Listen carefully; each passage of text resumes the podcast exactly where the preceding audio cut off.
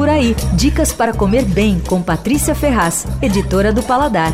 Se você gosta de louça, cerâmica e utensílios japoneses, a dica é uma loja na Liberdade chamada Temanya.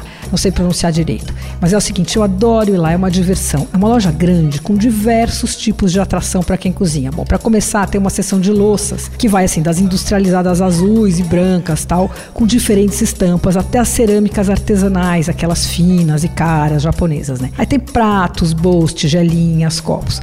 Tem uma ala só de chaleiras, tem aquelas achatadinhas de ferro fundido, tem de cerâmicas lisas estampadas, são lindíssimas. Tem uma seção divertida só de fonte. Sabe aquelas mini fontes com bambu que você liga e fica ouvindo aquele barulhinho da água? Assim, bom, tem lá um canto que tem vários tipos de fonte. Aí tem uma outra ala com os kimonos. Aí tem uma gôndola só de hashi. Aí tem dos baratinhos, que são aqueles de bambu vendido em pacote fechado que servem em restaurante, né? Até uns sofisticados. Aí também tem é, hashi para criança.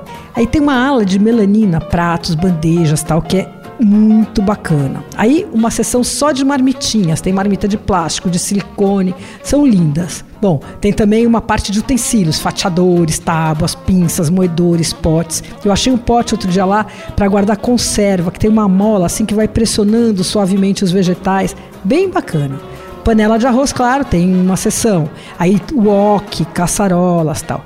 O difícil é sair dali de mãos vazias. A Temaiá fica na Rua dos Estudantes, número 19. Você ouviu Por Aí. Dicas para comer bem com Patrícia Ferraz, editora do Paladar.